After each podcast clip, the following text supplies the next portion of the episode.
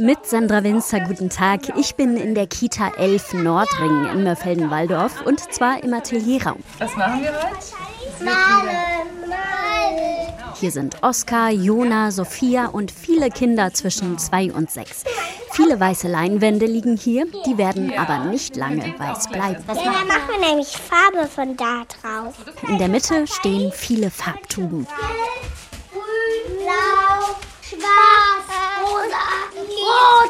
Ihr bereit? Wollen wir loslegen? Kleckern mit Farbe ist erlaubt. Tore ist fünf, seine Lieblingsfarben sind. Orange und rot. Tore drückt fest auf die Farbtube. Raus tropfen dicke rote Kleckse. Warum so viel? Weil es sonst schön klitschig ist. Tores Bruder Taje ist drei. Er steht neben ihm mit seinen nackten Füßen auf der Leinwand. Mit den Fußzehen macht er viele kleine Punkte auf das Bild.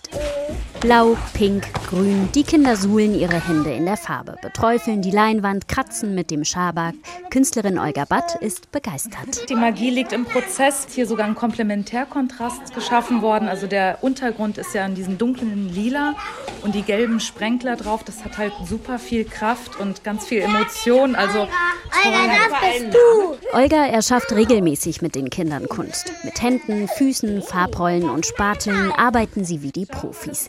Kita-Leitung Abraham Teki findet ästhetische Bildung wichtig. Deswegen werden die Werke der Kinder seit Mitte Februar im Rathaus Merfelden ausgestellt. Das ist für die Kinder, die waren ja da bei der Vernissage.